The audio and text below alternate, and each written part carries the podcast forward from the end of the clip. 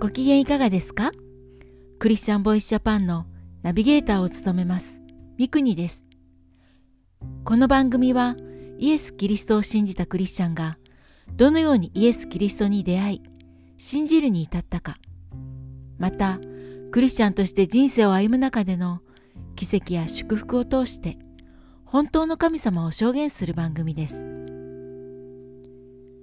今回は宣教師の子供としてご両親と共に海外で暮らしてこられたアキさんのエピソードをご紹介します。アキさんは現在高校1年生。海外で生まれ育ったとは思えないくらい流暢な日本語の証を書いてくださいました。それではお聞きください。私はクリスチャンホームで育ちました。親が宣教師なので私は生まれてから中学2年生までの13年間ぐらい M 国で過ごしました。宣教師の父は小さい時から天国と地獄の話をしてくれました。5歳の時イエス様を信じて天国へ行きたいと思いイエス様を信じる告白をしました。その時今まで感じたことのない喜びが心の中から湧き出たことを覚えています。そして中学1年生の時には現地の教会で行われた若者のセミナーでイエス様はそれまで体験したことのないほど私の心に特別に触れてくださいました。その時母から人生を神様に捧げたい人は前に出てきてくださいと言われた時に前に出て行き神様に私の人生のすべてを捧げますと告白しましたこの体験をしてから私は賛美の時に恥ずかしがらずに人の前でも思いっきり賛美をし神様を褒めたたえることができるようになりました。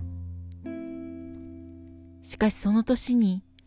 私はとても辛い出来事を体験することになりました。母ががんになったのです。母が治療するために韓国に行かなくてはならなくなり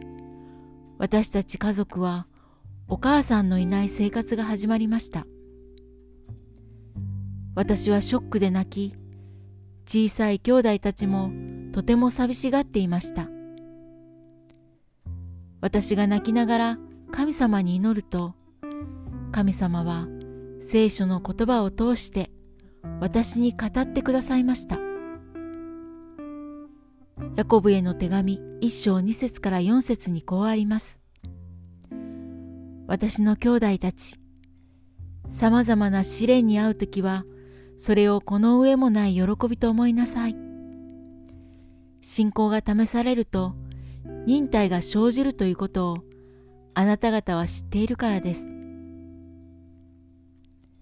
その忍耐を完全に働かせなさい。そうすればあなた方は成長を遂げた完全なものとなります。私はその時今は苦しいかもしれない。しかし神様は私たちを成長させたいからこういう状況を許された。神様には何か計画があり、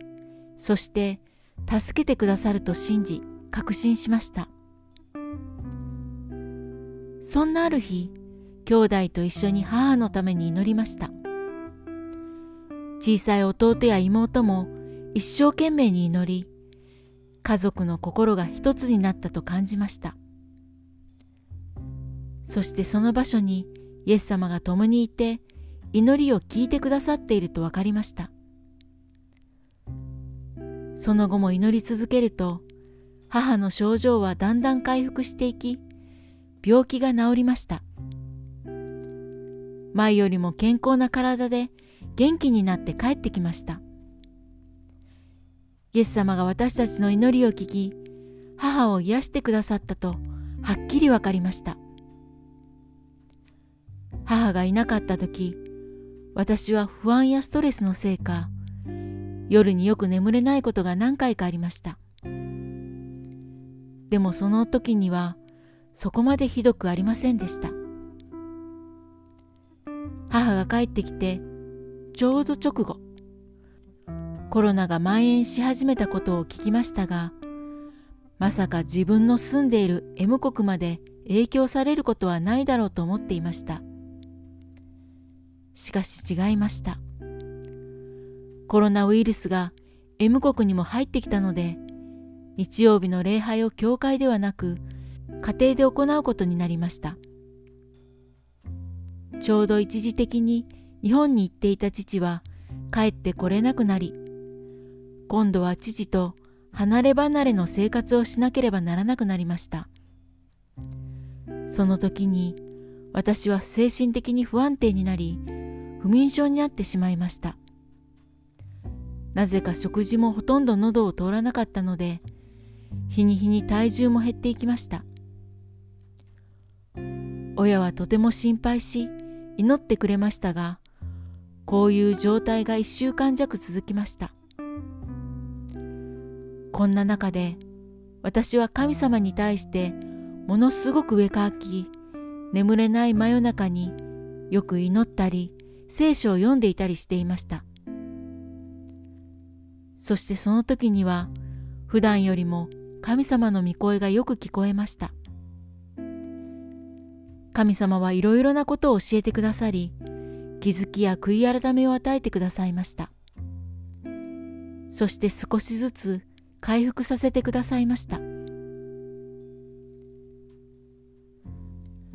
その後家族みんなで日本に来ました。日本に来てからも何度もよく眠れずに苦しみました。何度も主に完全な癒しを求めて祈りましたがなかなか聞かれませんでした。しかしその度にたくさん祈り主を求め主への信頼は増していきました。そして去年の秋から完全に癒されました。そして今行きたかった高校のチャーチスクールで元気に過ごしています。辛かった日々を振り返る時その時はなぜ祈りがすぐ聞かれないの？と思っていたことでも今考えるとそのことを通して神様が私を成長させてくださりすべてを益としてくださったと感じます。私はこれからもどんな時もイエス様に祈りどんなことにも勝利していく人生を歩みたいと思っています。いかがだったでしょうか？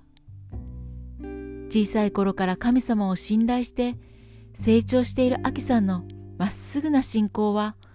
同じ10代のクリスチャンに良い影響を与えていると思います。